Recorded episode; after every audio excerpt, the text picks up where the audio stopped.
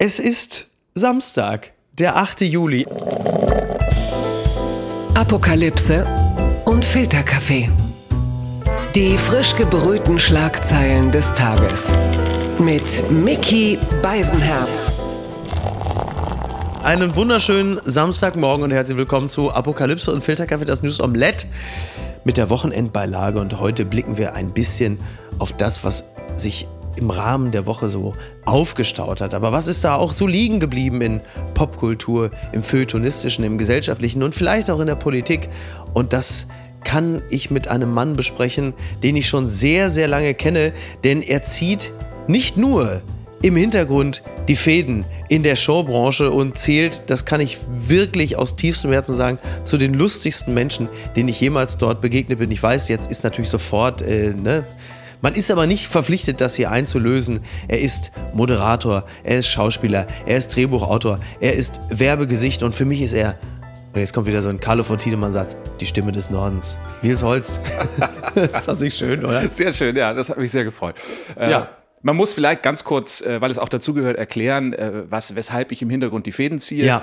Äh, wir treffen uns ja eigentlich sehr oft in mhm. Fernsehstudios. Ja. Und dort habe ich oft die Aufgabe, ähm, mich, bevor so eine Fernsehsendung mhm. losgeht, wo Publikum dabei ist, um dieses Publikum zu kümmern. Ja. Und äh, eine gewisse Energie da reinzugeben.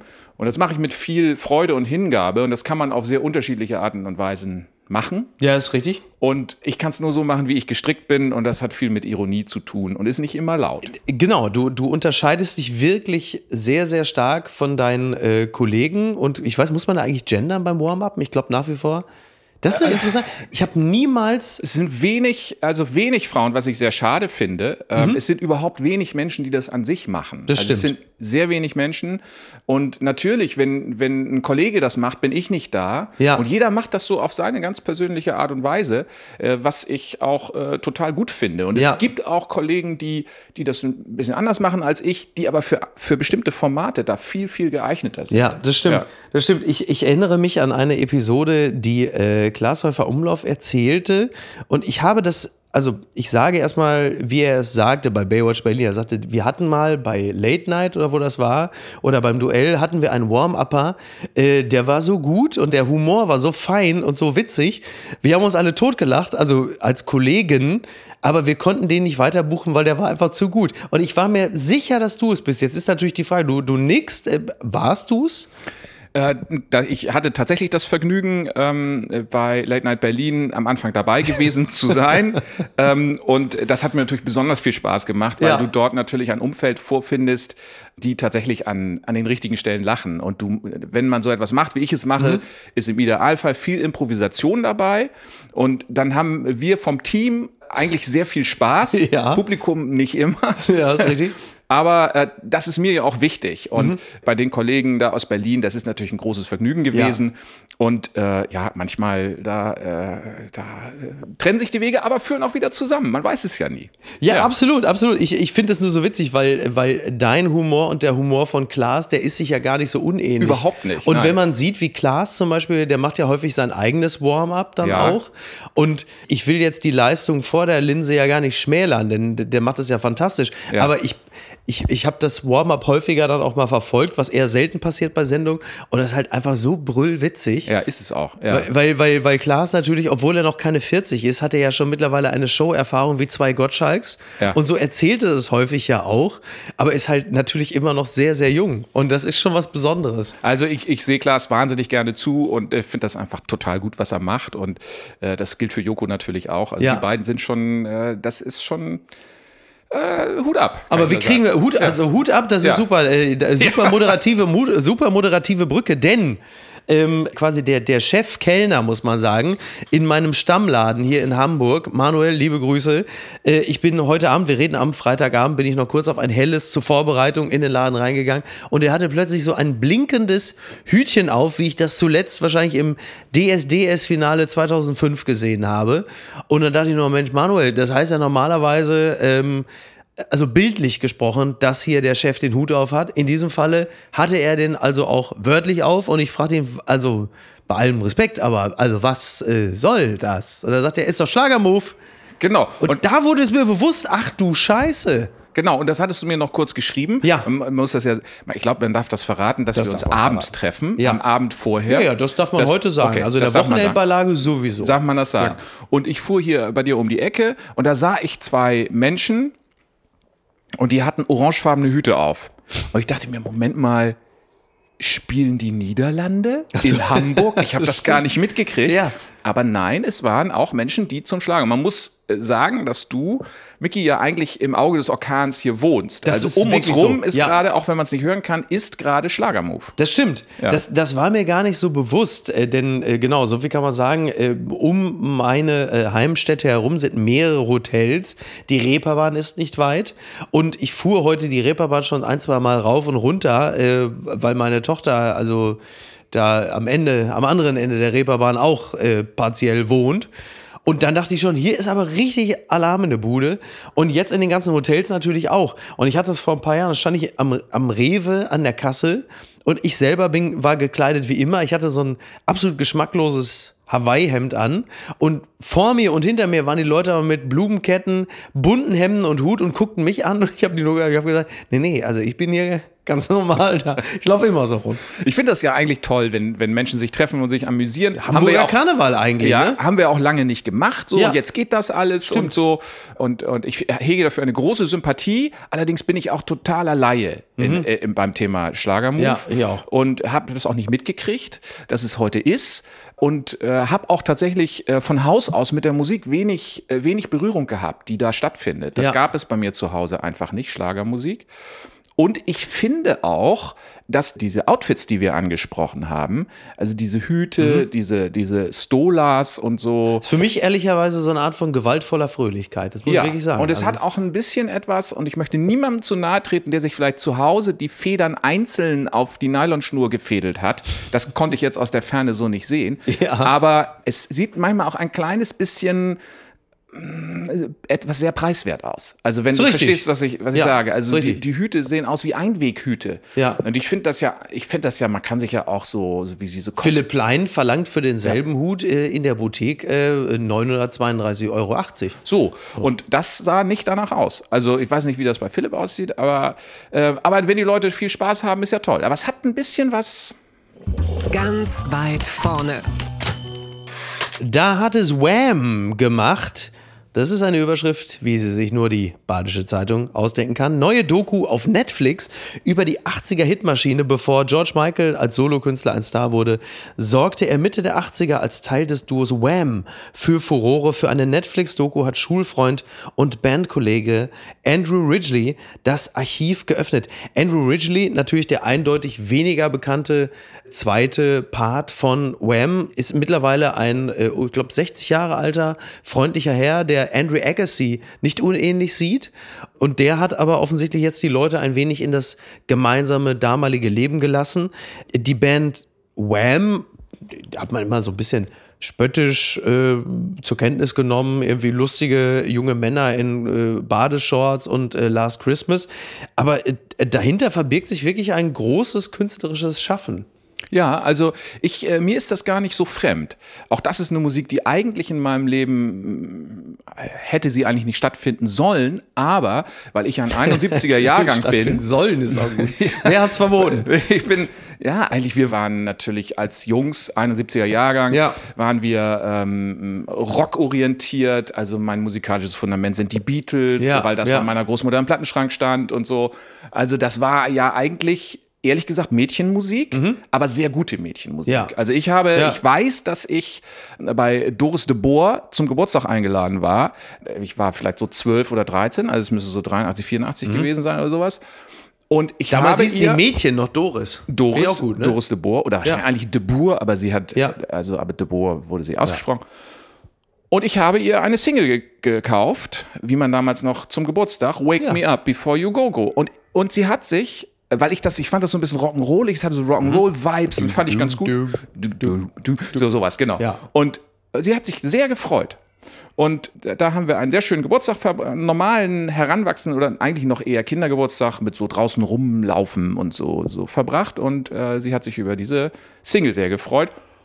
Und weshalb es äh, Wham in meinem Leben wirklich eine signifikante Rolle spielt, meine Frau, mit der ich verheiratet bin, auf die ich schon äh, auch zu Jugendzeiten. Achso, ich dachte, du wolltest sagen, große Stücke halte. Ja, auf halt. die halte ich große Stücke ja. und ich war schon. So ein Per Steinbrück-artiges Kompliment. Meine Frau, auf die ich große Stücke halte. Große Stücke halte ich habe gesprochen, bis ich neun war. Das habe ich mir mühevoll abgewöhnt. Hast du wirklich so ja, gesprochen? Ja, ich habe echt so gesprochen, weil in meiner Familie alle gesprochen haben. So Helmut Schmidt. Und dann habe ich immer gemerkt, ja, die anderen machen das alle nicht. Und dann habe ich das gelassen. Eigentlich schade, ne? Ja, aber macht nichts. Ja. Und die war meine Frau, die ich damals schon auch äh, so zur Konfirmandenzeit sehr bewundert habe und deshalb immer bei ihr an der Tür äh, geklingelt habe mhm. und äh, sie besuchen wollte die äh, war äh, großer Wham-Fan, hatte alle, alle Alben ja. und hörte diese Musik und hatte leider auch einen sehr, sehr netten Freund, der genauso aussah wie Andrew Ridgely. Ah.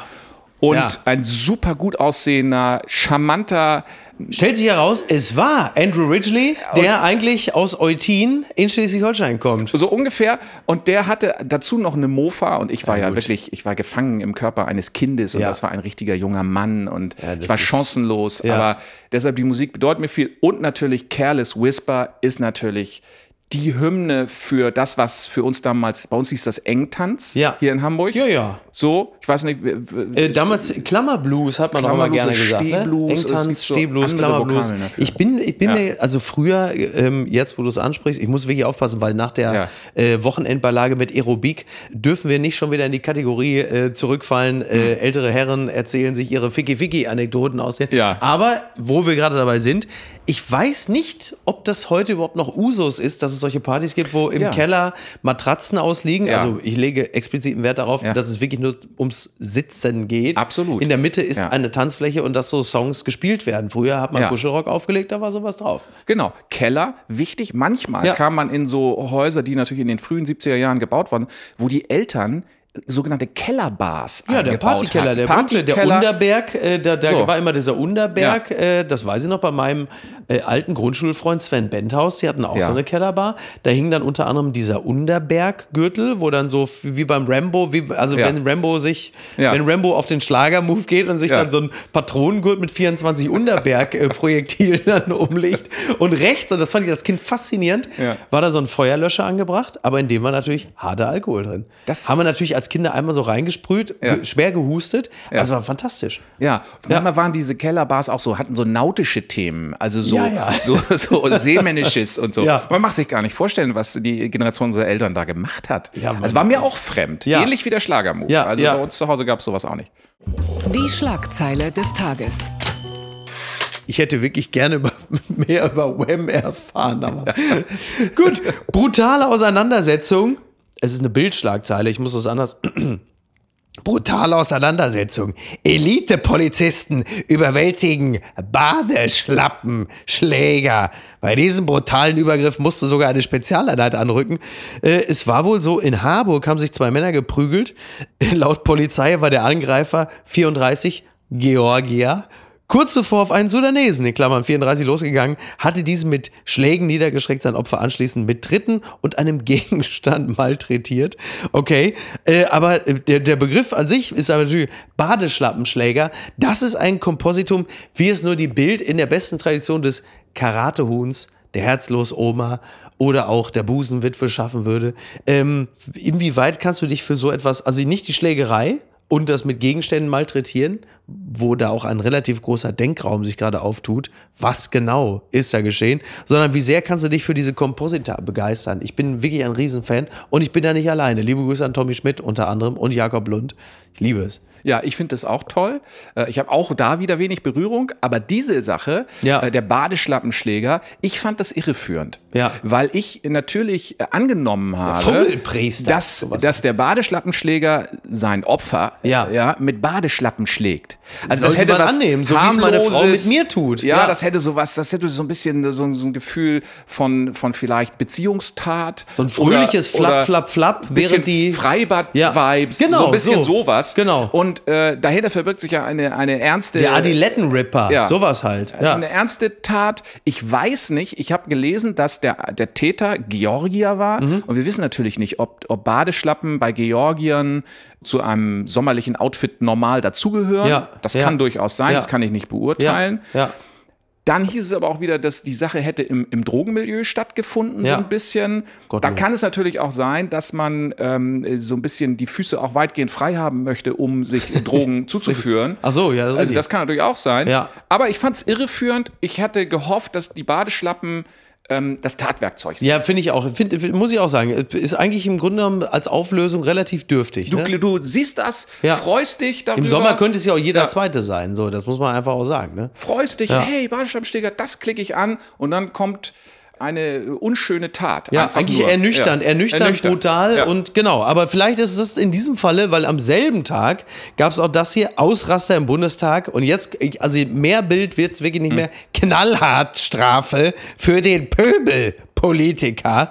Und dann, es geht weiter, Knallalarm im Bundestag. Am letzten Sitzungstag vor der Sommerpause fliegen die Fetzen im Parlament. Es geht um den SPD-Politiker Michael Schrodi, der Sozi kommt, als wäre er schon im Urlaub. Ja, in Jeans, hellblauem Poloshirt und Turnschuhen. Und offenbar hat er Riesenfrust, als die Union gegen kurz nach 10 Uhr Wirtschaftsminister Habeck in den Bundestag zitieren will, explodiert der studierte Gymnasiallehrer Schrodi. Nach Bildinformationen aus Präsidiumskreisen giftet er einen Schriftführer mit Wichser an und Richtung CDU-Chef Merz und einiger Unionsabgeordneter bellte er sinngemäß, sie stimmen mit Faschisten und machen die salonfähig. Ja, also ne, Gymnasiallehrer, auch also an dieser Stelle natürlich, um Gottes Willen, lass uns den Mann jetzt aber nicht suspendieren. Also wir, wir brauchen wirklich da jeden Mann.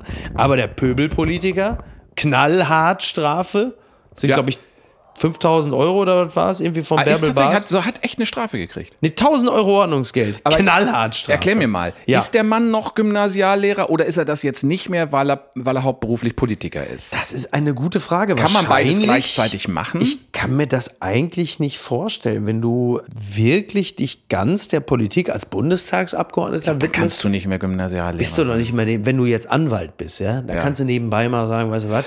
Weißt du, Da mach warum ich da so nachfrage? Weil ich mir Ja. natürlich total Sorgen mache, wie, Ja. der, wie der Gymnasiallehrer jetzt diese 5000 Euro Strafe Ja. bezahlen soll und wie er vor seiner Klasse dann dasteht. Ja. Weil die Sache ja nun spätestens jetzt Richtig. publik und in aller Munde ist. Ja, absolut. Ne? Aber das ist ja jetzt, jetzt wird es natürlich richtig polemisch und das Kabarettpublikum tobt, erste Reihe.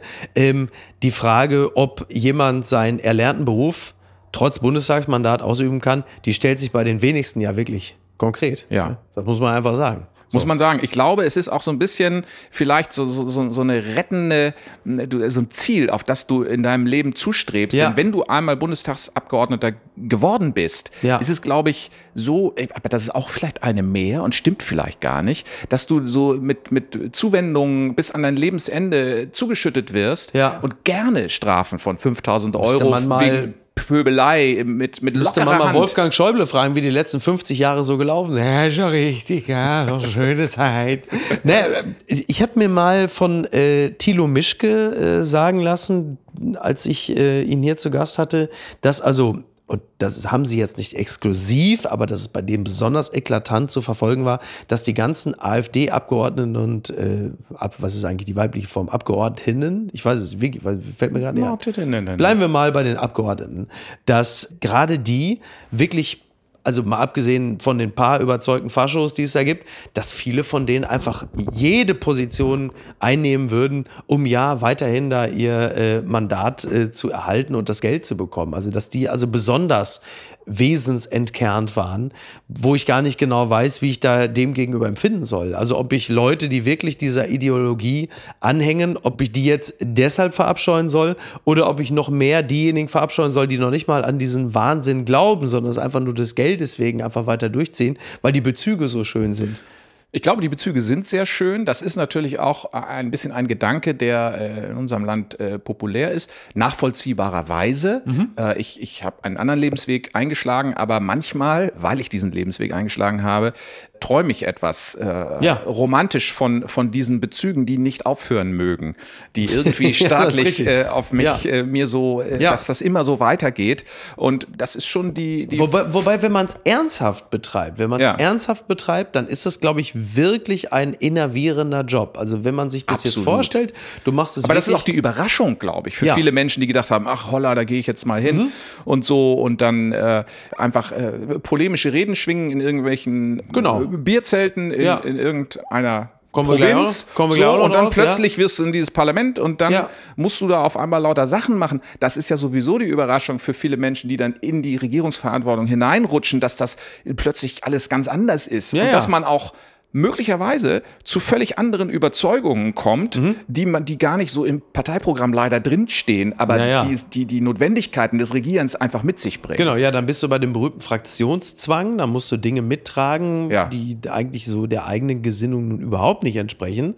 Und dann stehst du da und, und denkst, ja, eigentlich äh, ist das ja völlig konträr zu dem, was ich äh, hier im Kleingarten, da bei dem Bürgerfest und sonst wo erzählt habe. Und das ist ja dann auch ein bisschen die Krux an den modernen Medien. Du wirst ja auf alles festgenagelt, was du vor vier Wochen auf dem Marktplatz äh, irgendwo äh, in Gütersloh erzählt hast. Dann da sagen sie, aber entschuldigen Sie mal, Frau Slavik, Sie haben doch selber gesagt, Sie sind gegen, was weiß ich, keine Ahnung, Waffenlieferung, pipapo. Ja.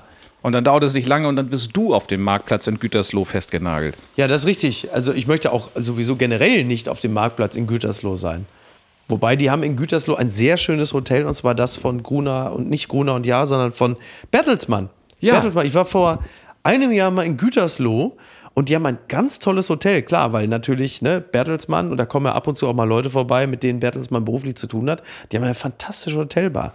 Ich glaube, Gütersloh ist also für mich ähnlich wie der Schlagermove noch unentdeckt, aber ich kriege richtig Appetit, das muss ich sagen. Also es ist wahrscheinlich ernsthaft sehr, sehr schön, vermute ich so. Die gute Tat des Tages. Äh, von einem Mann, der höchstwahrscheinlich in Gütersloh schon ein paar Wahlkampfveranstaltungen hinter sich gebracht hat. Ich äh, zitiere T-Online. Armin Laschet zerlegt die AfD. Bundestagsrede wird Hit im Netz. Während einer aktuellen Stunde im Bundestag zu den Unruhen in Frankreich hat der CDU-Politiker Armin Laschet die AfD-Fraktion scharf kritisiert und erhielt dafür viel Zuspruch. Ich habe den Clip gesehen, ich habe ihn auch gerne geteilt und also in vielerlei Hinsicht war das wirklich toll, denn da hat man wieder gesehen, ähm, dass es durchaus auch möglich ist, als konservativer Politiker nicht unbedingt da am rechten Rand entlang zu segeln, sondern sehr scharf und sehr pointiert auch die Unterschiede zwischen Frankreich und Deutschland aufzuzeigen und der AfD dann auch ähm, ohne falsche Polemik aufzuzeigen, wo sie halt einfach so im Kern zutiefst verlogen sind und äh, natürlich sich nie wirklich um, äh, um das Land oder eine äh, falsche Integration sorgen, sondern das alles natürlich nur aufgestülpt ist, ohne jegliche Kenntnis der Lage in Frankreich. Und das war eine tolle Rede. Was ich aber besonders bemerkenswert fand, war zu sehen,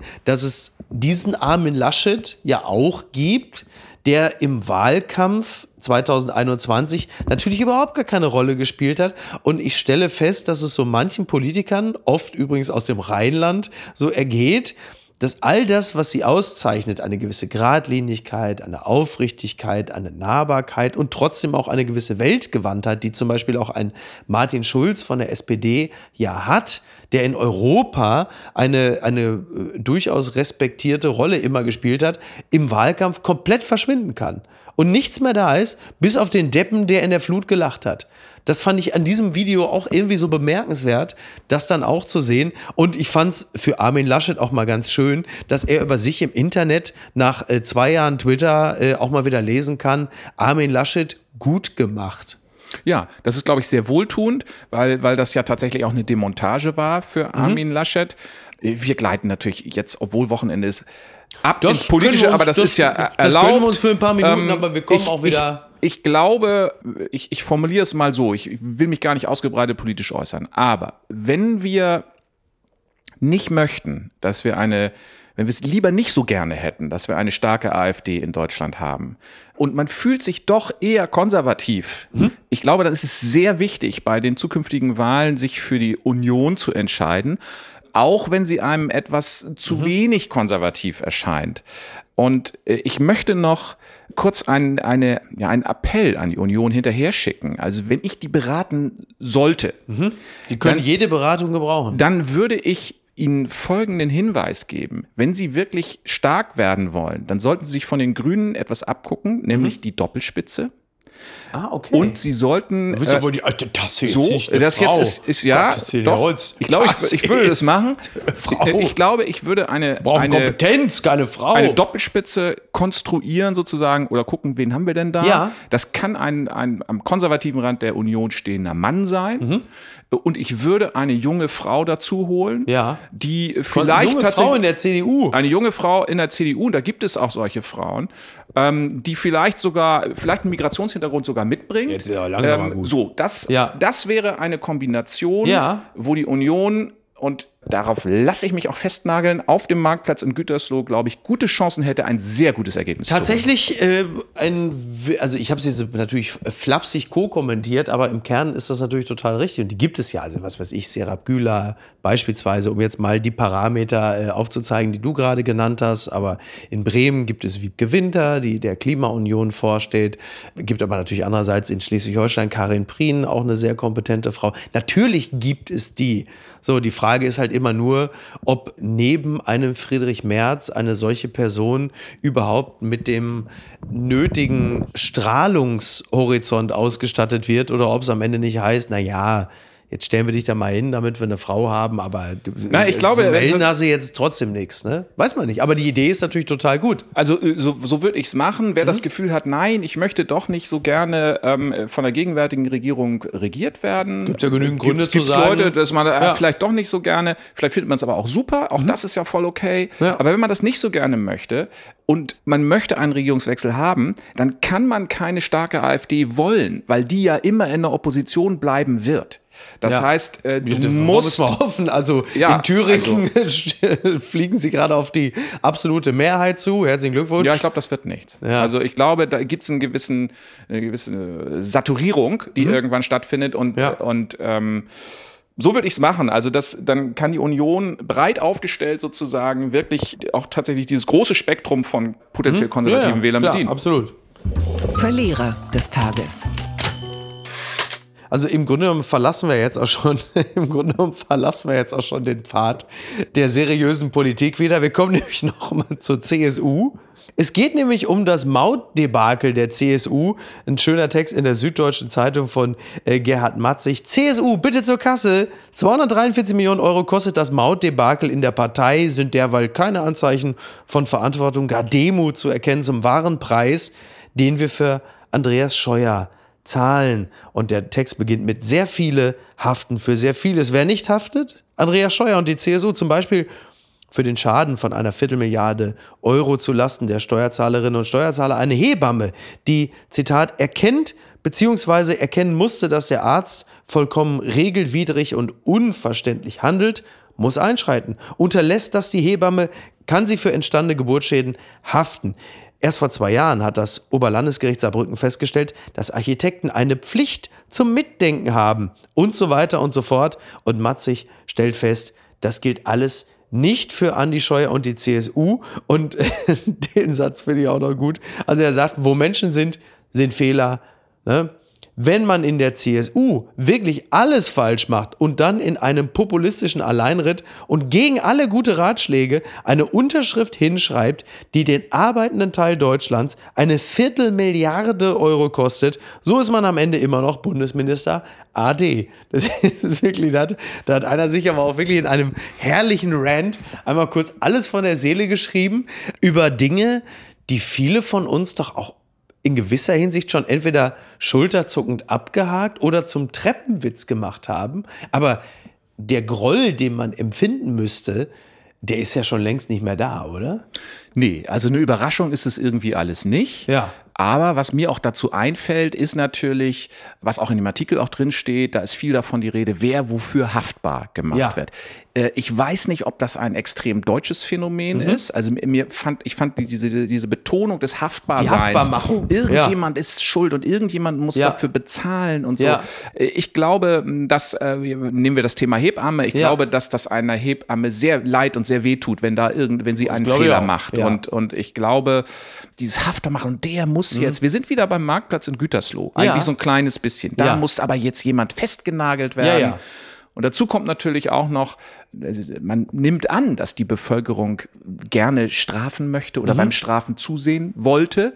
Ich, ich, ich ja. bin da nicht sicher. Ja, Twitter so als, als Spitze der Amplitude äh, liefert natürlich einen ganz guten Beleg dafür, dass das in der Gesellschaft durchaus veranlagt ist, den Daumen mhm. zu heben und zu senken ja. und erst dann jemanden die Absolution zu erteilen, wenn er nur ausreichend um Entschuldigung gebeten hat. Also das ist schon in uns. Die Frage ist, ist das jetzt was typisch Deutsches oder ist das, ist das auch wirklich in der Gesellschaft komplett vorhanden oder vielleicht stimmt das auch gar nicht?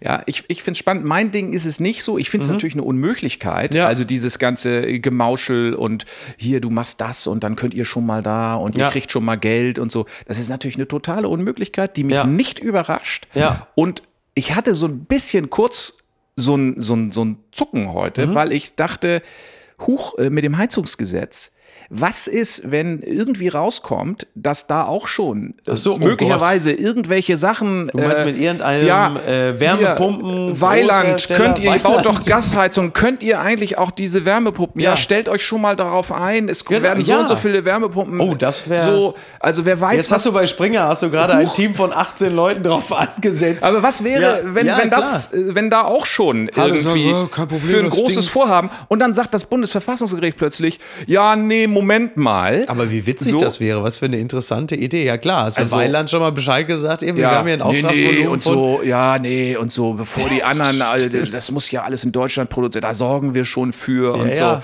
Also, ich glaube, da bei jedem großen Vorhaben, was da so äh, aufgegleist mhm. wird, manchmal auch ein bisschen zu hektisch aufgegleist mhm. wird, äh, da sind, glaube ich, auch Gefälligkeiten. Ich kann mir vorstellen, dass da vielleicht Gefälligkeiten im Spiel ja, das, sind. Das, das, ich vielleicht glaube, auch notwendige Verabredungen, weil natürlich die, die Öffentlichkeit auch sagt, ja, wo sind denn die ganzen Wärmepumpen, die wir alle einbauen ja. sollen? Ja. Genauso wie sie sagt, ja, wo, wo ist denn die ganze Windkraft so? Wo ist das denn alles so? Und das muss natürlich auch rechtzeitig kommuniziert und man muss sich besprechen mit der Wirtschaft. Ich verstehe das alles, ja. aber es kann dann auch jemand kommen und sagen, ja, hier, ja, da. Ja, klar. Äh, bei, bei, bei der, ich glaube, was, was bei Matzig der Fall ist, ist natürlich, dass einem die CSU generell mit diesen Gigantoklöten natürlich eh schon ewig auf den Sack gehen, weil immer unglaublich große Fresse und gerade im Verkehrsbereich natürlich eine erschreckend schlechte Leistung. Das ist ja nicht nur Scheuer, das war ja vorher schon Dobrindt, der, wie in diesem Text ja auch beschrieben, dann aber bei Illner sitzt und, und als so Fraktions-, also beziehungsweise er ist ja, Land, er ist ja Landesgruppenchef, schauen Sie, dann da sitzt und sagt, ja, jetzt muss ich die Ampel auch mal liefern. Und sagt, sag mal, wollt ihr mich verarschen? In derselben Nacht kommt die Meldung, 243 Millionen. Wir haben schon gesagt, dafür hätten wir Haaland kaufen können, dass der bei Scholz im Vorgarten den Ball Ball immer hin und her schießt. Das ist ja wirklich absurd. Diese 243 Millionen, pack nochmal ungefähr 50 drauf. Das ist genau die Summe, die wir jetzt einsparen, dadurch, dass das Elterngeld eingeschmolzen wird und die Grenze herabgesenkt wird. Also, das hat, also im Grunde hat diese ganze Mautscheiße uns einmal, äh, einmal Elterngeld für 60.000 Haushalte gekostet. So, und ich meine nicht, dass man jetzt Mitleid hat mit denen, die sonst 300.000, aber du weißt, was ich meine. Es ist, ich glaube, es geht vor allen Dingen um die Art und Weise, mit was für einer großen Fresse speziell die CSU danach einfach weiter auftritt und so tut, als wäre, hätte es das alles nicht gegeben. Und da muss ich sagen, ähm, als jemand, der äh, auch die 243 Millionen mitbezahlt, nicht komplett, da bin ich ganz ehrlich, da gibt es auch noch zwei, drei andere, die einspringen. Aber da sitzt du schon manchmal zu Hause und denkst, in der Tat, was für eine unglaubliche Kacke und was für dicke Klöten, mit denen die da schon wieder sitzen und sagen, ja, da muss aber jetzt, da müssen aber jetzt mal Habeck und Scholz, da können sie mal ein Beispiel an uns nehmen. Finde ich ja, toll. Ich finde das auch bewundernswert, aber ich habe auch, du hast das Wort Mitleid gesagt, ich habe leider immer ganz schnell ganz viel Mitleid. Das ist ja auch keine schlechte Ja, Charaktereigenschaft. und da, das, ich meine, was sind das für Menschen, die sich äh, in den Jugendorganisationen der Parteien Ja. schon, ich meine, wenn wir an unsere Schulzeit zurückdenken Ja. und überlegen, wer war in den Jugendorganisationen der Parteien, egal welche Richtung, Ah. es waren nicht die total coolen Typen. So, äh, und Nein, äh, da ist es äh, natürlich auch, äh, die tun sich hervor und äh, ellenbogenartig äh, arbeiten sie sich Ja. nach vorne und rumpeln die Leute links und rechts Ja. weg, damit sie das endlich machen und müssen können. Auch rumkumpeln mit Leuten, die wir natürlich damals schon auch völlig zu Recht verabscheut haben. So, und dann kommst du, glaube ich, auch in, in Sphären, wo du solche Sachen anzettelst wie diese Mautgeschichte. Dann, du denkst, du bist wirklich der Tollste, weil du dich durchgesetzt hast. Naja, also die ganze Mautgeschichte hat ja im Grunde genommen damit angefangen, ich weiß gar nicht, wer es war, wahrscheinlich Seehofer, weil sie wieder irgendeine Kack-Landtagswahl gewinnen mussten oder möglicherweise auch in der Bundestagswahl performen mussten. Und das haben sie sich natürlich ausgedacht für die Bierzelte. Es ging ja ursprünglich um die Ausländermaut. So. Richtig. Und als nur Seehofer oder Scheuer oder wer auch immer oder Dobrindt im Bierzelt Ausländer geschrien hat, da ging schon die Arme hoch und haben gesagt, das machen wir mit. Super. So. Ich warte ja noch so ein bisschen auf den Moment, wo sich die gegenwärtige Bundesregierung äh, das Ding nochmal neu überlegt. Ist natürlich jetzt schwierig, das Ja, so ein bisschen umzufrisieren, aber Ja. die Idee, ich meine, da kommt natürlich Geld rein, ne? Woanders ist es auch beschissen. London, Paris und Gelsenkirchen. Warum Taylor Swift in den Pott kommt, das fragt sich nicht nur der WDR. Wo gibt ein Superstar die meisten Konzerte beim Besuch in Deutschland? Berlin, München, Hamburg? Nein, in Gelsenkirchen. Warum Taylor Swift und die Ruhrgebietsstadt zusammenpassen? Wie gesagt, der WDR schreibt und berichtet drüber. Äh, Justin Trudeau ist mit den Nerven runter, weil Taylor Swift bislang einen weiten Bogen um Kanada macht. Möglicherweise, weil sie weiß, da kommen Justin Bieber und Nickelback her. Hier habe ich musikalisch nur wirklich nichts zu gewinnen. Aber Gelsenkirchen, mittlerweile sind es drei Auftritte in der wunderschönen Stadt an der Emscher. Und für uns als Konnoisseure der Rhein-Ruhr-Region natürlich das naheliegendste überhaupt. Taylor Swift ist eine kluge Frau, die weiß, ich habe hier ein paar Tage, das mache ich doch mal ganz entspannt und fahre mit dem DB Mietrad äh, auf die Halde mit Helm. Oder? So klar. Überrascht mich ehrlich gesagt auch nicht so sehr. Also früher gingen wir ja auf Konzerte, wenn die Künstlerin oder der Künstler hier bei uns gespielt hat. Ja. Dann ging man dahin. Ja. So. Aber wenn ich so zurückdenke, ja, das spielt so und so, wir fahren zum Konzert nach so, und dann überlege ich mir, wieso fahren? Und Ja. es ist ein, eine Art Tourismus äh, ist daraus entstanden, dass du auch mit, mit Übernachtungen Ja, ja. da, also du fährst mit anderen Leuten ne, zu horrenden Ticketpreisen. Was kostet so ein, was kostet so ein Ticket von Taylor Swift? Ich habe Äh, keine Ahnung, also wahrscheinlich 250, 300 sowas Euro? um- ja. Tipp ihn mal, ne? So, Oder? und dann, Ja. so, und dann fährst du, nimmst du noch ein paar Leute mit. Also, das wird ein richtiger Kurzurlaub. Mhm. In den- Gelsenkirchen. In, in Gelsenkirchen. So. und für die Künstlerinnen und Ja. Künstler ist es natürlich super, weil die Logistik einfach ist. Du äh, fährst den ganzen Zirkus, fährst du dahin, baust Ja. ihn einmal auf und dann rockst du dreimal dieses Studio Ja. und weißt, dass das alles mehr oder weniger gut funktioniert und du musst dann nicht irgendwie den ganzen Scheiß wieder einpacken, woanders hinfahren. Genau. Und das, äh, das rechnet sich einfach total. Das ist ja wirklich rein. Aber man geht schon davon, also ich sehe Taylor Swift mit Fahrradhelm, wie sie am Rhein-Herne-Kanal entlang radelt, vielleicht mal ein kleines Picknick macht, im Bikini da, was weiß ich, gegenüber irgendwie das Haus Hölter, wo sie sagt, oh, da könntest du mal rübergehen, da gibt es eine ordentliche Forelle, sowas halt. Kann ich mir gut vorstellen. Also du sprichst da so ein bisschen mokant drüber, aber es ist deine, es ist, glaube ich, deine, es ist deine es Hood. Ist meine Heimat, also nicht Ja. Gelsenkirchen, sondern Kassel-Brauxel, aber ich glaube, da Ja. wird man Ich glaube, gewisse Parallelen gibt es. auch sehr schön ist, oder nicht? Mittlerweile, wo es so ein bisschen desindustriell, Ja, sagt man das? genau. Also- Selbst die Emscher hat mittlerweile wieder so eine Art klares Wasser. Also Meyerhoff hat noch in diesem äh, wunderbaren Buch die äh, Zweisamkeit der Einzelgänger noch g- gerade über seine Zeit in Dortmund geschrieben und sagte, die Emscher ist wirklich das traurigste Gewässer, so tot und faulig und wenig kurvenreich, wie es vor einem liegt. Die Zeiten sind vorbei. ist alles anders. es also, ist schön da. Ja. Ich, ich mag es wirklich gern. deswegen Ob das die dahin. Taylor Swift ist. Das ist Taylor Äh, Swift. aus So richtig Tennessee, das- weiß ich nicht. Aber ähm, ich habe ja gesagt, dass das Geile ist ja, also erstmal in Gelsenkirchen, die Leute sind genauso gottesfürchtig wie in Nashville. Und auch in Gelsenkirchen, jedes zweite Kind heißt Taylor. Das ist doch ein Zeichen. Ja, das werden noch viel mehr. Stell dir mal vor, wie viele Kinder da wenigstens hoffentlich entstehen. Das hat mich traurig gemacht. Lauterbach will Rauchen im Auto verbieten.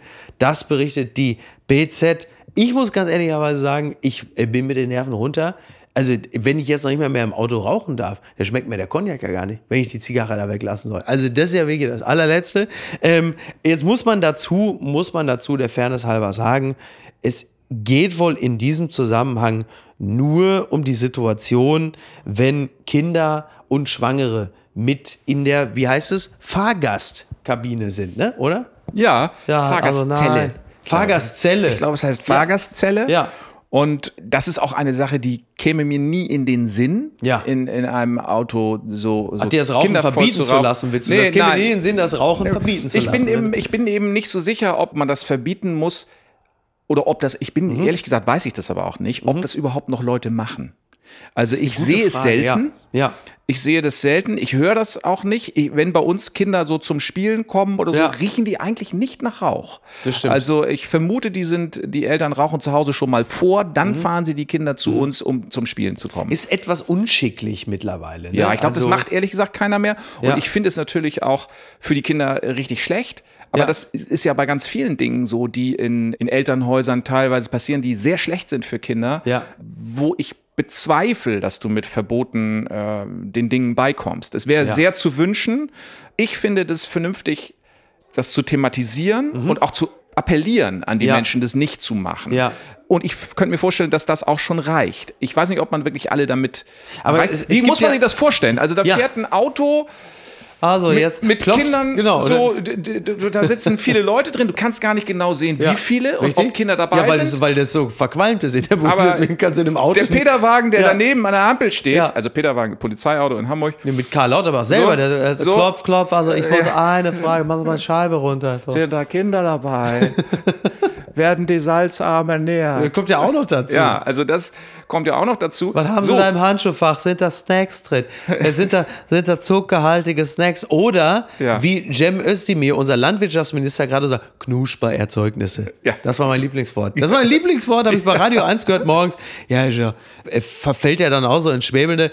Ja, ist ja, äh, Frühstücksmüsli oder Knusper-Erzeugnisse. Ja. Knusper-Erzeugnisse. Schönes Wort, wie, wie Fahrgastzelle, Ja. nur schöner. Ja, oder? Eigentlich, Toll. Ja. Ja. Aber die Situation an der Ampel. Ja. Vollgequalmte Karre. Vollgequalmte Karre, und dann sollen also die, die Polizisten da die stoppen erstmal, Ja. dieses vollgequalmte Richtig. Auto, und dann sollen sie kontrollieren, ob eben nur Erwachsene drin sind und äh, Kinder, wie alt, ab wann darf man seine Mitfahrenden voll rauchen? Das muss auch alles gesetzlich geregelt Richtig. sein. Also wenn die ab 14 darfst du sie vielleicht, oder vielleicht erst ab 16 voll Ja. rauchen, das weiß ich nicht. Genau, Ja. muss man festlegen. Ja. Und dann muss natürlich, wenn das so ist, eine Strafe ausgesprochen Man muss ja auch werden. sagen, da ist ja teilweise dann die äh, Shisha auf dem Fahrersitz nicht richtig fixiert, ragt teilweise die Wasserpfeife so ein bisschen ins Sichtfeld des Fahrers. Ja, und man muss auch gucken, ist der Pegel in der Wasserpfeife, der. Flüssigkeit, ist der Ja. auch wirklich. das schwappt ja dann teilweise auch über. Ja, das ist geht im nicht. Lot. Nein, also da bin ich also da muss voll. man also völlig richtig. Jetzt muss man vielleicht dazu sagen, also erstmal das Verbot gilt für Tabakzigaretten, E-Zigaretten, erhitzte Tabakprodukte und Cannabis. Vielleicht auch nicht unwichtig. Was aber viel interessanter ist, dieser Artikel, der ist natürlich von der BZ und BZ ist ja ein Springer-Erzeugnis.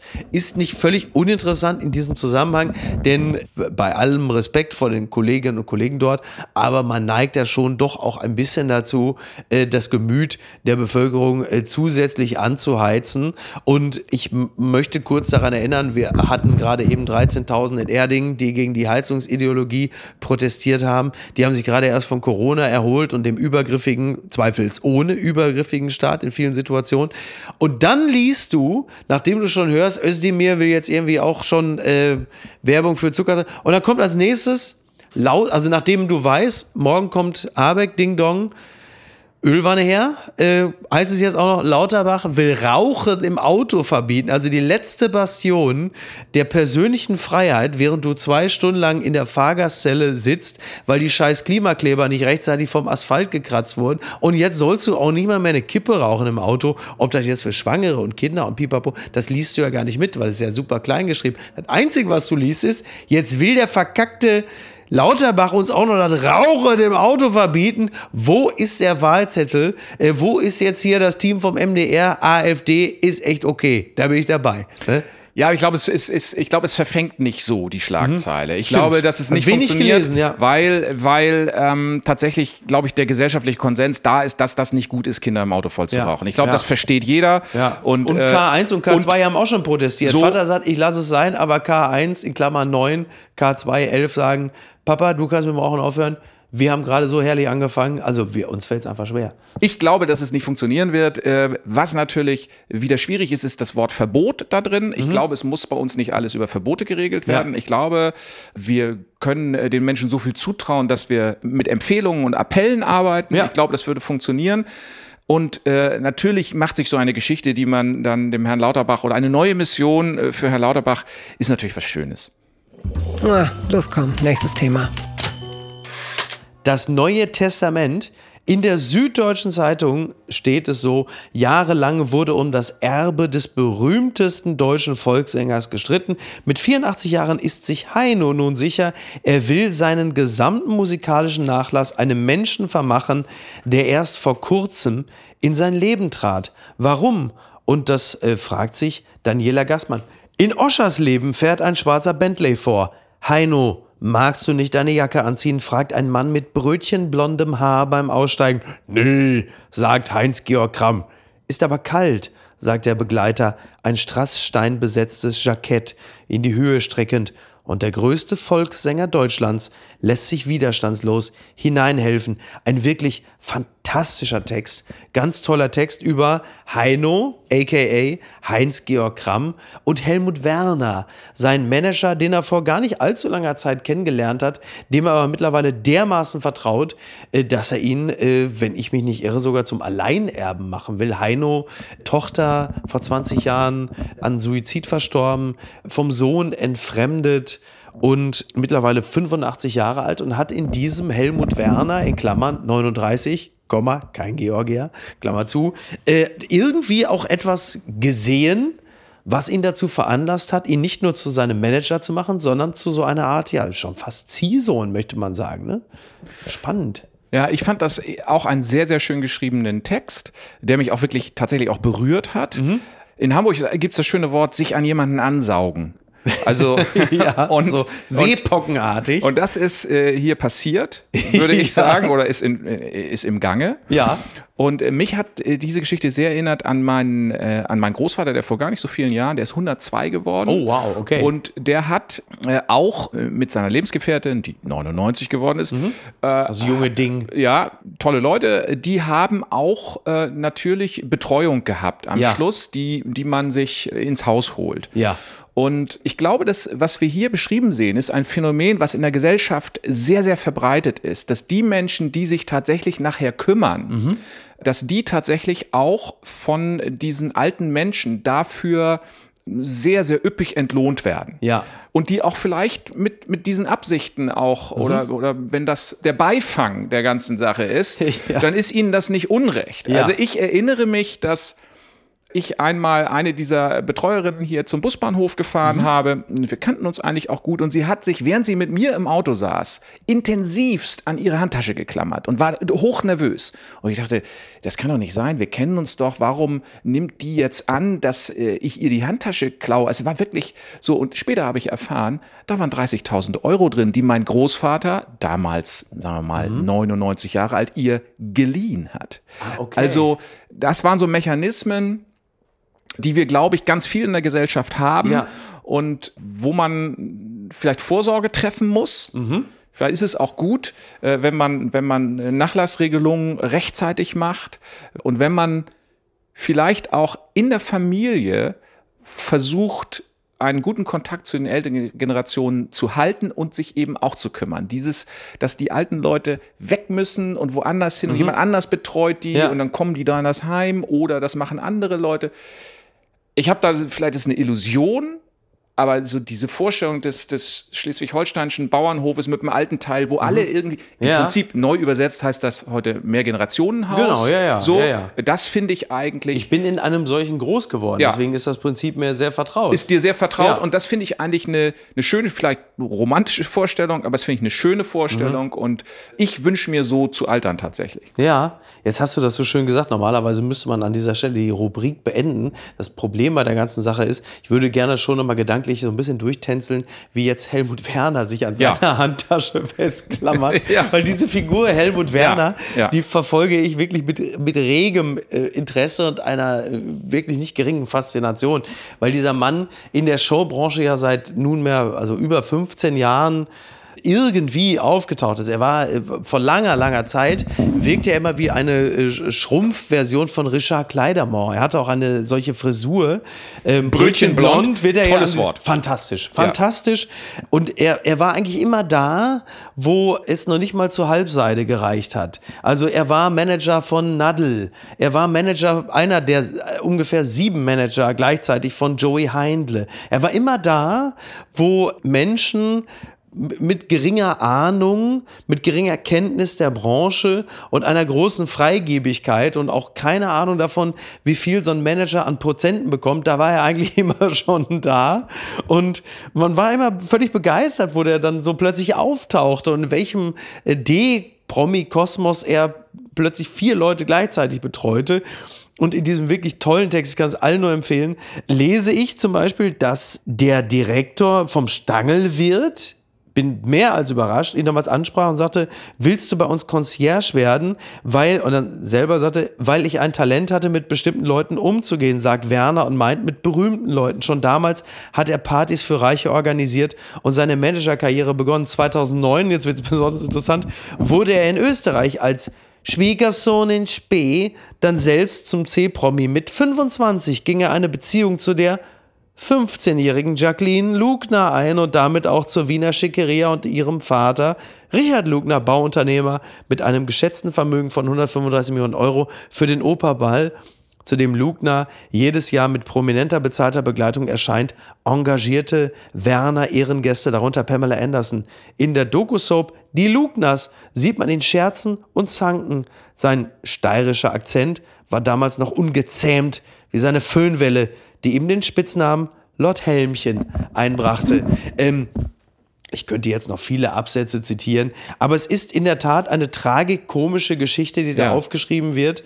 Und es ist die Geschichte, die man zumindest da so rauslesen kann, von jemandem, der, wie andere Menschen auch, Bernie Madoff, Jürgen Haxen, offenkundig das Talent hat, dem gegenüber das zu erzählen, was es gerne hören würde. vielleicht auch, vielleicht auch die Dinge so regelt, dass die Menschen, die er be betreut, ich weiß nicht, ob betreuen jetzt das richtige Wort ist dafür, aber vielleicht Mhm. in die Fall er managt er um, Heino. umfängt, umfasst Ja, in so, irgendeiner ja. Form, Ja, so umwickelt. abmelkt. Ja, so. ab- richtig. so, also das, äh, das, das, also äh, dieser Mensch muss eine unglaubliche Zielstrebigkeit haben. Ja. Und ich weiß nicht, wie zu Ende die Karriere von Heino schon ist, aber Mhm. wenn wir in dem Text kommt ja auch der der Vorgänger äh, Kollege von Ja. Äh, von ihm vor, der Mewis heißt er nicht Mewis? Jan Mewis oder Jan so? Mewis so, Ja. so irgendwie so heißt er. Hat- und der äh, hat ja immerhin noch äh, tatsächlich dieses äh, Die ganze die, die, die ganze Rammstein, äh, die Ja. wirklich ja nochmal bricht deiner Mutter nicht das Herz, schau dir den Dieter an. aber das war ja, ein Boost. Ja, ab, ab, voll. Das war ja Er einfach in nochmal ein. Boost. Also der hat diesen, Heino in Wacken. Heino Schönen ja Dank noch auch mal- nochmal, Jan Mewis. Ja, der hat ihn ja nochmal vorangebracht Mhm. und sich was ausgedacht. So. Und äh, seriöses Management, äh, das sind einfach 20 Prozent Ja. und dass du für deinen Künstler was Gutes tust. Joey Heinde, So. das sind 20 Prozent. Ja, merkt euch Nadel, das. Das wäre 20 mal. Prozent. Da wär- Das könnte sich mal Herr Lauterbach auf die Fahnen schreiben Ja. als neue Mission. Das ist sie jetzt. Die Wende. Mission Impossible Dead Reckoning Teil 1 Pro und Contra äh, im Rolling Stone äh, Sasa Niasere, liebe Grüße an dieser Stelle, hat drüber geschrieben. Er sagt sieben unmögliche Beobachtungen zu einer unmöglichen Mission. Wie gut ist Teil 7 der Mission Impossible Reihe? Und wenn ich das richtig gelesen habe, dann ist das äh, durchaus ein Film, den man sich äh, angucken kann. Und er hat so mehrere Punkte aufgemacht, wie die Action zum Beispiel. Also ich empfehle hier wirklich regelmäßig die freiwillige Filmkontrolle, den, den Movie-Podcast vom Rolling Stone. Eigentlich mache ich das mittlerweile fast in jeder Folge. Und die haben da immer Bond, auch Bond-Filme bewertet und haben da mehrere Kriterien aufgemacht. Der Bösewicht, die Action, die Charakterentwicklung. In gewisser Hinsicht machen sie es auch hier. Und der Film kommt ziemlich gut dabei weg. Das Einzige, was ich, also es gibt vieles Interessante, aber unter anderem, wie Tom Cruise aussieht. Er schreibt in Punkt 4, Pausbacke. Mag Tom Cruise mit mittlerweile 61 Jahren topfit sein? In MI7 trägt er gewisse Spuren im Gesicht, die viele Celebrities ab einem gewissen Alter im Gesicht tragen. Manche spotten, er sehe nun aus wie ein Fußball oder wie ein Gesicht, das man auf einen Luftballon gemalt hat.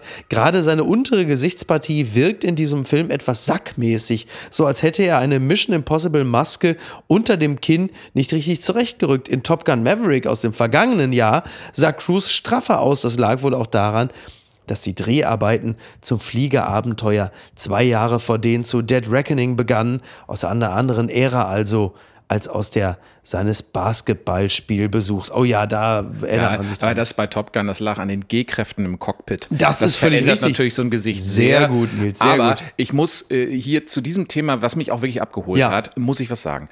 Äh, ich bin jetzt selber, ich habe es noch nicht geschafft, Ja. bedauerlicherweise in die Kinos zu gehen, um diesen Film zu sehen. Ja. Ich glaube, ist der denn überhaupt schon ähm, draußen? Der äh, kommt doch jetzt, glaube ich, erst, oder? Ja, das kann sein, aber auch die anderen Filme habe ich leider nicht im Kino gesehen, sondern das sind Filme, die lade ich mir runter Okay. und gucke die dann im Zug. Wenn wir, Ah, ja. wir kutschieren ja durch Ja. Deutschland mit der Eisenbahn. Und äh, dann Ja. ein bisschen verschämt, ehrlich gesagt, weil das, weil es ja, ich glaube, es ist Genre Actionfilm, kann Ja, man ganz sagen. eindeutig, Und ja. man, und es ist natürlich auch ein bisschen unangenehm, wenn ein erwachsener Mann wie ich da so sitzt und sich Filme anguckt, die Ich habe schon Leute in der Bahn gesehen, die Pornos geguckt haben. ja, Also eigentlich bitte. so ein erwachsener Mann guckt sich Filme an, von denen man denkt, ja, die sind vielleicht so für Anfang 20. Nein, Ne, weiß nicht, Mission Impossible weiß ich nicht, keine, kann ich nicht sagen. völlig in also, Ordnung. ich habe immer, während ich das gucke, Ja. habe ich das Gefühl, das ist eigentlich, solltest du das nicht sehen. Ja. So, gleichzeitig lade ich mir, aber dann sind die auch schon alt. Und dann habe ich mir also diese ganze Reihe, das sind ja, Mhm. Ja. und das ist, das ist die Betrachtung, die in dem Artikel ein bisschen fehlt, Ja. äh, die sich auf das Gesicht von Tom Cruise bezieht. Dieses Gesicht hat sich innerhalb dieser Reihe äh, stark verändert von, äh, Hat es? von ja, Ja. immer wieder also also grundsätzlich Fülliger geworden, ne? geisterhafter geworden und, Ja. und bearbeitet möchte ich mal sagen Aber er sieht ja und sehr gut aus, ne? ja, aber teilweise auch nicht. Und Mhm. man kann auch wirklich sagen, dass in einigen dieser Filme, ich weiß jetzt nicht, ob das 5, Mhm. 4, 3 oder 2 ist, ein Minenspiel nicht mehr feststellbar ist. Ah, okay. Und das finde ich, ehrlich gesagt, so schade. Und das, äh, das Aber er gleicht es ja durch körperliche Präsenz aus. Ja. Er ist mittlerweile ja der mit Abstand Und er fährt Motorrad. Hallo. renommiertes Ja. äh, Stunt. Schauspieler. Ja. Also er macht ja, äh, ich meine, er hat sicherlich Ja. irgendwann auch festgestellt, dass das jetzt sein unique selling point ist, dass er halt die Stunts alle selber macht. Er hat irgendwann von außen am Flugzeug gehangen und äh, Da siehst du, da ist das Gesicht nicht so wichtig. Äh, Aber Ja. wirklich, ja, das, also ich meine, klar, in- Mission Impossible ist das Minenspiel sicherlich auch nicht das Aber es herausragende ist, Kriterium, diese aber Filme, unwichtig ist es die nicht. Mhm. ganze Reihe, guck sie dir mal an und guck mal, was mit dem Gesicht von Tom Cruise passiert. Und das tut mir, auch da Ja. habe ich wieder Mitleid. Du hast vorhin das Ja. Wort Mitleid reingebracht. Genau, absolut. Und ich habe Mitleid, dass jemand wie Tom Cruise das Gefühl hat, ich muss mein Gesicht so und so verändern. Er sieht aber noch nicht aus wie Madonna. Nicht, dass man jetzt das Gefühl hat, Madonna hat jetzt da die Stunts für ihn übernommen. Nee, so weit das, ist noch nicht. so weit ist noch nicht. Aber das tut mir schon leid, dass er das Gefühl hat, ich muss das verändern, damit ich äh, so stattfinden kann. Mhm. Ich glaube, für mich dürfte er diese Filme machen und er dürfte durchaus auch nach, sagen wir mal, Ende 50 aussehen. Das Ja. wäre für mich vollkommen okay. Der Film wäre nicht schlechter für Ja, mich. ja, ja, man hat ja teilweise, wenn, wenn er sich noch ein bisschen liften lässt, hat man das Gefühl, darf der Junge denn überhaupt schon aufs Motorrad? Aber an dieser Stelle, also zunächst einmal möchte ich mich bei Sassan Niassieri äh, entschuldigen, dass wir also er hat ja viele tolle Punkte da aufgemacht und er ist ja nun wirklich ein, ein renommierter Filmkritiker, dass wir jetzt ausgerechnet nur über das Gesicht von Tom Cruise sprechen und das auch, weil er es hier aufgemacht hat, das tut mir ein bisschen leid. Was ich wirklich interessant finde, ist, dass er in seiner Kritik unter anderem geschrieben hat, über die Gegner, weil er sagt, Isaiah Morales sei ihm nicht ebenbürtig, Tom Cruise. Er schreibt, das wäre ein Coup gewesen. Die Besetzung Morales zeigt leider auch, was Dead Reckoning abgeht. Der männliche Gegner auf Augenhöhe, einer, dem die Smokings egal sind. August Walker, Henry Cavill war der Maßstab. Sehr guter Bösewicht. Dicht dahinter, und jetzt kommt ein interessanter Satz, dicht dahinter Sean Ambrose, in Klammern Doug Ray Scott, aus dem bisher besten Film der Reihe, Mission Impossible 2. Und das finde ich interessant, weil in der Allgemeinheit wird ja Mission Impossible 2 eher als eine Art lächerliche Gurke wahrgenommen. Und wenn Niaseri das so schreibt, finde ich das also bemerkenswert. Ich, ich, gebe auf sein Urteil ja eine Menge, hätte ich nicht gedacht. Also was mich überrascht, dass, dass tatsächlich die ganze Reihe cineastisch sehr, sehr, äh, sag ich mal, genau beobachtet wird ja. und auch sehr ernst genommen wird. Ja. Und das ist eigentlich ein großes Kompliment für Cruise Total. und diese ganzen Ja. Filme. Also wenn ich diese Filme sehe, dann sehe ich, in dem Genre sind die handwerklich sehr gut gemacht. Ja. Also das, was du vom Genre Actionfilm erwartest, das wird erfüllt. Also spektakuläre, völlig un... Ich fahre ja selber auch ein bisschen Motorrad und so. Da passieren Sachen, die sind einfach physikalisch nicht möglich. Ja, das ist richtig. Aber das wird alles plausibel erzählt Ja. und ist auch handwerklich auch toll Ich bin gefilmt. ein großer muss man Fan auch sagen. Ich finde, also, das ist der bessere Bond mittlerweile, weil ich finde, die bringen viel mehr Fun rein. Bond hat ja irgendwann angefangen, nur noch zu psychologisieren und zu dramatisieren. Er trägt schwer an seinem Schicksal. Und da will man unglaublich viel Backstory erzählen. Und Mission Impossible hat meines Erachtens spätestens ab Teil 4 verstanden gesagt, it's pure fun. Wir haben ein gutes Team mit Simon Peck, Ving Rames, äh, starke Frauenrollen. Macht einfach nur Spaß. Ich finde es fantastisch. Ich bin wirklich großer nur Fan. das, nur das Gesicht. Äh, mein, mein Appell ist aber auch die, diese generell, auch da möchte ich auch wieder appellieren. Ja. Einfach, Leute, lasst eure Gesichter in Ruhe. Es ist voll okay, älter zu werden. Entzauberte Scheinriesen. Unglückselige Versehen. Agentur wirbt mit Brasilien und Schweiz für Philippinen. Das berichtet die NTV. Ein neues Werbevideo macht Lust auf die Philippinen. Doch traumhafte Landschaften, unberührte Natur und alte Traditionen haben einen Schönheitsfehler. Die Aufnahmen stammen aus anderen Ländern. Ja, die philippinische Regierung hat äh, für umgerechnet 800.000 Euro eine neue Kampagne zur Ankurbelung des Tourismus gestartet. Love the Philippines zeigt in rascher Abfolge Aufnahmen von traumhaften Landschaften, unberührter Natur, alten Traditionen und glücklichen Menschen. Man hat richtig Bock auf die Philippinen. Und jetzt hat man doch festgestellt, mh, das ist leider so. Also da gibt es ähm, Reiseterrassen, die sind toll, die sind aber aus Indonesien. Die Sanddünen, herrlich, die sind aber aus Brasilien. Und da gibt es dann auch ähm, teilweise sogar noch Bilder aus der Schweiz.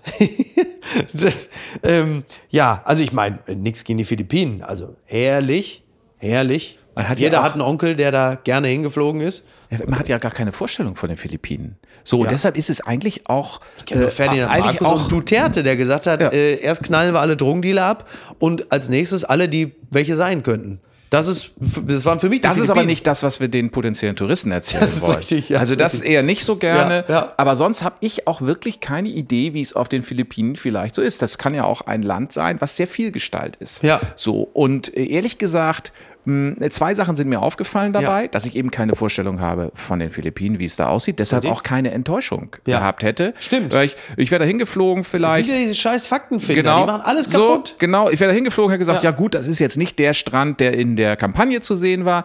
Und dann heißt es aber, 800.000 Euro für eine Kampagne, das ist nicht viel Geld. Für eine Mhm. wirklich, für eine echte mediale Kampagne Ja. ist das nicht viel Geld. Kriegst du keine Da Autobahnmaut für. Nein, da musst du auch auf, äh, es gibt doch so, so äh, lizenzlose Bilder Mhm. und Musiken und so, und da musst du darauf zurückgreifen, sonst lässt sich das für das Also, Geld nicht. Entschuldigung, aber die Agentur, die die CDU beraten hat und gesagt Ja. hat, die Agenda für Deutschland, das ist eine super Idee. Bevor irgendwann einer mal sagte, was ist eigentlich das Akronym AfD, da war aber der Agenturchef schon lachend vom Hof gefahren und hat gesagt, die 2,5 Millionen, die haben sich aber im Wiki mal gelohnt. Da waren es nämlich 2,5 Millionen. Richtig. So, Ja. wenigstens. Ja, richtig. Und hier reden wir über 800.000 Ja. für ein ganzes womit sich ein Land präsentieren möchte. Absolut. Das Ja. ist nicht viel Geld. Das da kann man nicht mehr erwarten.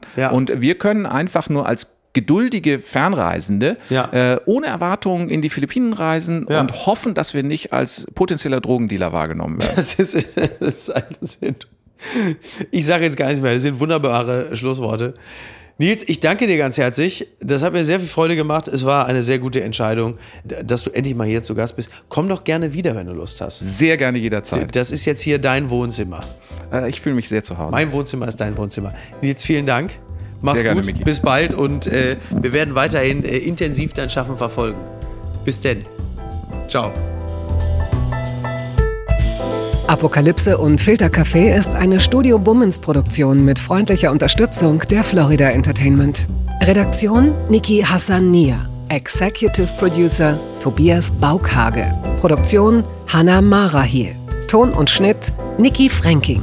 Neue Episoden gibt es immer montags, mittwochs, freitags und samstags. Überall, wo es Podcasts gibt. Stimme der Vernunft und unerreicht gute Sprecherin der Rubriken Bettina Rust.